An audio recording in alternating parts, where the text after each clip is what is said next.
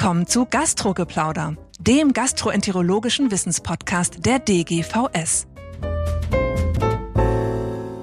Hallo und herzlich willkommen zu einer neuen Folge von Gastrogeplauder. Was gab es nur zwischen 1988 und 2004? Richtig, den Arzt im Praktikum und sicher noch ohne Gendersternchen. Die Idee war damals mehr Ausbildung, mehr Weiterbildung und mehr Supervision. Die Realität war aber ein Monatsverdienst von heute circa 800 Euro für die gefühlt gleiche Arbeit. Damals ein Problem von Angebot und Nachfrage. Heute ist es umgekehrt. Wir haben zu wenig Nachwuchs. Wir müssen attraktive Weiterbildungsbedingungen anbieten und den Nachwuchs im Fach halten. Die Yuga haben sich das auf die Fahne geschrieben, die Weiterbildungssituation zu verbessern und sie haben dazu eine große Umfrage durchgeführt. Mein Name ist Petra Lünen und ich spreche heute mit Jonas Staudacher aus der Charité Berlin darüber, wie eine gute Weiterbildung aussehen kann. Herzlich willkommen, Jonas. Hallo Petra, vielen, vielen Dank, dass ich kommen durfte. Ja, das ist eine große Freude auch für uns. Die erste Frage, die ich dir gerne stellen möchte, was heißt das denn? Wer sind die Yuga? Ja, also die Yugas sind ja die AG Junge Gastroenterologie der DGVS. Letztendlich nehmen wir als Mitglieder auf, jeder, der Mitglied der DGVS ist, unter 41 war die eigentliche Altersgrenze, die wir früher mal hatten. Und neuerdings haben wir eine weiteren äh, Möglichkeit, Mitglied zu sein, weil wir nicht lineare Lebensläufe irgendwie mit bedenken wollen. Deswegen wird jetzt auch jeder bei uns Mitglied, der in der Weiterbildung zum Facharzt für Gastroenterologie ist, aber noch keine leitende Position hat. Ich kann nur sagen, dass ihr die Geschäftsstelle äh, auch ordentlich auf Trab haltet. Also es passiert sehr, sehr viel bei euch. Und eine ganz wichtige Sache, mit der ihr euch jetzt beschäftigt habt, war die eben Umfrage zum Thema Weiterbildung. Ja, was war der konkrete Auslöser dafür, dass ihr euch diese Umfrage ausgedacht habt? Und wie hat die ausgesehen, die Umfrage? Wen habt ihr befragt? Ja, also die Weiterbildung liegt uns ja sehr am Herzen. Die Idee der Yuga ist ja, dass wir inhaltlich arbeiten wollen. Und es gab davor schon Angebote für die Weiterbildungsunterstützung. Zum Beispiel gab es die Winter School, wo wir Leute am Anfang ihrer ärztlichen Karriere mit Angeboten unterstützen wollten. Aber die Frage war so ein bisschen, wie organisiert man die Weiterbildung, damit es attraktiv und hochqualitativ in der gesamten Gastroenterologie ist. Und jetzt gab es ja schon Umfragen, zum Beispiel des Hartmann-Bunds oder des Marburger Bunds, wo es um die Zufriedenheit von Weiterbildungsassistentinnen ging, zwar nicht spezifisch in der Gastroenterologie, aber als Medizin als Ganzes. Und da muss man ja leider sagen, dass die Zufriedenheit schlecht ist. Ja, 60 Prozent der Kolleginnen in der Weiterbildung sind unzufrieden, 30 Prozent überlegen sich, den Beruf zu wechseln, 50 Prozent wollen in Teilzeit gehen, wir wollten in dieser Umfrage nicht wiederholen, um zu sagen, es ist alles ganz schrecklich und jeder ist ganz unzufrieden, sondern uns ging es darum, Punkte zu identifizieren, die sich auf lokalem Niveau ändern lassen und zu schauen, ob es da Konsens oder Dissens gibt zwischen Auszubildenden und Ausbildern. Letztendlich haben wir befragt alle Mitglieder der DGVS plus alle Studierenden über die Studentenverteiler. Wir haben 1000 Antworten bekommen, ungefähr 800 aus der DGVS und ungefähr 200 aus den Studierenden. Also ich denke, das kann man durchaus repräsentativ nennen. Genau, ihr habt die Lücke mal versucht zu schließen. Was denken weiter Zubildende und was denken weiter Bilder? Wie schätzten die unterschiedlichen Positionen die Situation ein? Aufgefallen ist mir schon, dass es ein bisschen Gender Gap gab, weil natürlich gerade bei den Weiterbildern, die in leitender Funktion ja meistens sind, natürlich der Frauenanteil immer noch sehr zu gering ist. Dennoch fiel eigentlich auf beim ersten Durchblättern eurer Studie, dass es eine sehr große Übereinstimmung gab zwischen Trainees und Trainern. Was waren denn die zentralen Punkte? Wo waren sich denn beide Seiten einig? Ich mache nochmal einen kurzen Kommentar zum Gender Gap. Ja. Das ist ja ein Problem, die ganz viele Fachrichtungen haben. Ja, es gibt 60 Prozent der Kolleginnen, die ein Studium beginnen, sind Frauen, aber letztendlich haben wir in der DGVS ja ungefähr 40 Prozent Frauen. Bei den Yugas sieht es so ein bisschen besser aus. Das ist was, was sich jetzt langsam ändert. Aber ich glaube schon, dass eine der Fragen der Weiterbildungsumfrage auch ist, wie können wir auch Kolleginnen weiter im Fach halten, weil wir ja immer noch sehr viele leider an andere Fächer, die äh, mutmaßlich besser mit Familie zu vereinbaren sind, verlieren. Jetzt lass mich auf die Hauptpunkte gehen. Auch ich habe mich ja, sehr gefreut, mhm. dass wir so viel Konsens zeigen konnten. Mhm. Ja, ich glaube, du hat ja immer so die Idee, naja, da gibt's so das, was die Ausbilder wollen und das, was die Weiterbildungsassistenten wollen, das lässt sich nicht vereinbaren und wir haben alle ganz andere Ideen von dem, wie Weiterbildung organisiert sein soll. Das können wir auf weiten Punkten nicht sehen. Ja, es gibt großen Konsens darin, dass Weiterbildungsangebote innerhalb der Arbeitszeit passieren sollen, dass externe Weiterbildungsangebote bezahlt werden sollen, dass es eine enge Supervision der Weiterbildungsassistenten zu Beginn der Ausbildung in den Funktionsdiagnostiken, also Endoskopie und Sonographie gibt. Es gibt einen großen Konsens über wirklich alle Subgruppen, die wir untersucht haben, dass die Weiterbildung an mehreren Ausbildungsstätten qualitativ hochwertiger ist. Das wären, glaube ich, die Hauptpunkte. Mhm. Das sind ja alles Wünsche, die mir jetzt, ich, ob, ob, obwohl ich aus einer ganz anderen Generation komme, auch nicht so ganz fremd sind. Ich glaube, dass so ähnliche Wünsche wir vor 20 Jahren auch schon gehabt haben. Warum klappt das denn nicht? Warum ist es so schwer, diese ja, Basics, auf die man sich so ja einigen kann, irgendwie wirklich in die Weiterbildung zu implementieren? Der wichtige Punkt ist, dass es ja lange Zeit keinen großen Druck gab, hochqualitative Ausbildung zu geben. Damit meine ich gar nicht, dass sich nicht ganz viele Weiterbilder äh, große Mühe gegeben haben, hochqualitative Ausbildung zu geben, aber es gab eben nicht diesen Markt, wo man sagt, naja, die Weiterbildungsassistenten können sich eigentlich ihre Stelle aussuchen, wenn wir ganz ehrlich sind. Und das verlangsamt natürlich die Adaptation von ähm, Dingen, die Weiterbildungsassistenten wollen. Es gab also, glaube ich, keinen großen Druck, nochmal gemeinsam zu reden, wie wollen wir es eigentlich organisieren und die Weiterbildungszufriedenheit zu erhöhen. Was mich total überrascht hat in der Umfrage war die Beantwortung auf die Frage, sollte die Performance einen Einfluss haben? Also Leute, die besser performen, werden besser weitergebildet als Low-Performer. Und ich habe das so gelesen, dass Studenten und die Heads eher gesagt haben, ja, Performance sollte das Maß sein dass der Mittelbau aber eher gesagt hat, nee, also wir müssten mal weg von diesem Performance-Ding. Was macht ihr denn daraus? Was kann man denn daraus ableiten? Ja, ich freue mich ja immer über Dinge, die ich nicht so erwartet hätte. Aber es gibt ja in einigen unserer Fragen eine Koalition aus Studenten und Chefärzten und dem Mittelbau, der dann andere Meinungen hat. Und unter anderem auch in der Frage, ob die Reihenfolge der Rotation sich nach Engagement oder Länge der Weiterbildungszeit äh, definieren soll.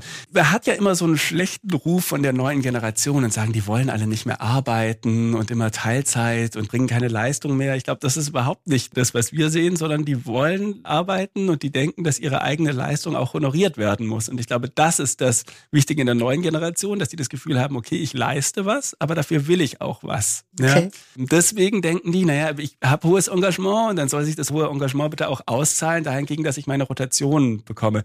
Der Mittelbau auf der anderen Seite versteht, glaube ich, eines, und das ist mir ganz wichtig, dass die Sicherstellung der Rotation in der Mindestweiterbildungszeit ein Anspruch des Weiterbildungsassistenten oder der Assistentin ist. Ja, wenn wir einen Weiterbildungsvertrag schließen, dann ist die Abmachung, ich arbeite hier und werde weitergebildet, aber dann müssen auch die Voraussetzungen für die Weiterbildung gegeben sein. Und wenn ich einen Weiterbildungsvertrag zum Facharzt für Gastroenterologie habe, dann ist es die Verantwortung der Ausbildungsstelle, die Rotation, die ich dafür brauche, zu gewährleisten. Mhm. Ich finde, da kann man fast eine Schlagzeile draus machen, dass die Lebensrealität von Studenten und Chefs näher aneinander liegt als die des Mittelbaus mit den Chefs. Und natürlich ist es ganz logisch, dass der Mittelbau sich da in einer anderen Lebensrealität befindet, auch in der Phase von Familiengründung und anderen Lebensschritten, die eben da auch das Leben prägen. Und ich glaube, das ist ganz interessant, das auch mal wahrzunehmen von beiden Seiten. Die nächste Frage war, funktioniert Weiterbildung ohne Überstunden? Und auch da gab es einen klaren Cut. Also ja. geht's jetzt ohne Überstunden oder nicht? Ja, also die Frage war ja, funktioniert gute klinische Ausbildung mit oder ohne Überstunden? Ja. Und ähm, hier stimmen die Studenten überhaupt nicht mehr mit den Chefärzten überein, sondern hier sagen die Auszubildenden, nein, gute klinische Ausbildung braucht keine Überstunden. Und die Chefärzte und Oberärzte in unserer Umfrage sagen, doch, gute klinische Ausbildung geht nur mit Überstunden.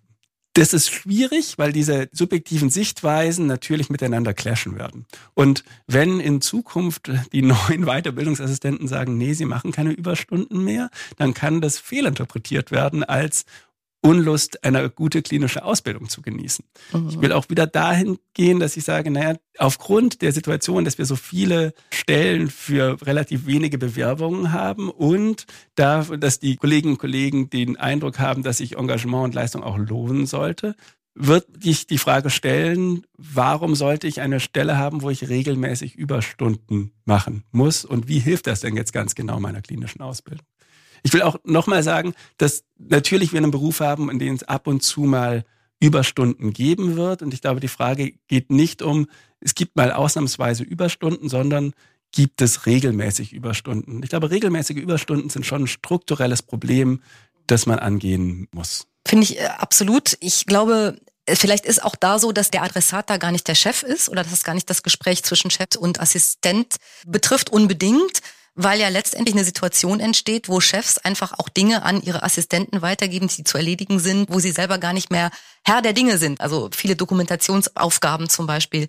Und die BRK macht ja interessanterweise gerade ein Projekt dazu, so eine ärztliche Personalbemessung auch mal einzuführen und einfach mal klar zu machen, was müssen denn Ärzte eigentlich leisten und wie viel Stunde würden sie da eigentlich für brauchen? Also ähnlich wie wir das beim Pflegepersonal ja jetzt auch gesehen haben, um das mal realistisch darzustellen. Dann ist es wahrscheinlich eine politische Aufgabe zu verdeutlichen, dass man eben für ein bestimmtes Paket an Arbeit eine bestimmte Menge an Personal braucht und dass man eben diese Arbeit dann anders äh, denken muss und vielleicht auch den ärztlichen Beruf wieder anders entlasten muss, um mit den wenigen, die wir dann in Zukunft noch verfügbar haben, auch gut und anständig umgehen zu können. Ja, super viel stimme ich dazu. Ich muss sagen, es gibt immer Sachzwänge, ja, Patientenversorgung muss gewährleistet werden und wenn einer unserer Patienten unsere Hilfe braucht, dann ist es nicht adäquat nach Hause zu gehen. Das sehe ich ja auch so. Ich glaube, Schwierigkeit ist ja die Frage, dass wir einen Dissens in der Meinung haben, ob gute klinische Ausbildung ohne Überstunden funktioniert.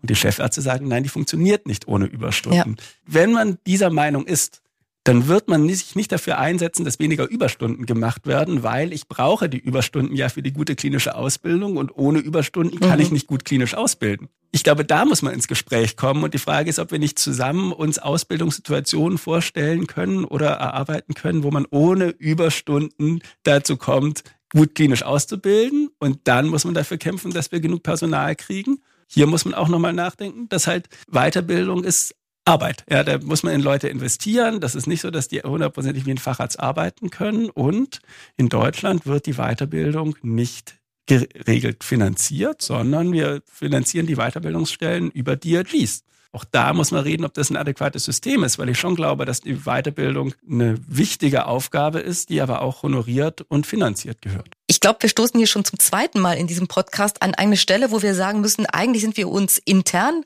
relativ einig, aber wir vermissen die Strukturen, um diese Weiterbildung so auch umsetzen zu können. Ja, ich würde noch zu einem ganz anderen Thema, das haben wir eben eigentlich auch schon angesprochen, das Gender-Thema, ich möchte hier auch auf unseren Podcast mit Sophie Schlosser verweisen, mit der ich das ja auch schon mal sehr ausführlich besprochen habe. Wir müssen Teilzeit anbieten, wir müssen alle, die Interesse haben und qualifiziert sind, im Fachgebiet halten, den Nachwuchs fördern. Teilzeit ist da, glaube ich, unerlässlich. Auf der anderen Seite äh, gibt es bei euch auch zwei Fragen dazu und es ist, ich habe das mal zusammengefasst. Mein Eindruck war, alle wünschen sich Teilzeit. Keiner will aber Kollegen, die Teilzeit arbeiten, weil man weiß, das bedeutet mehr Arbeit.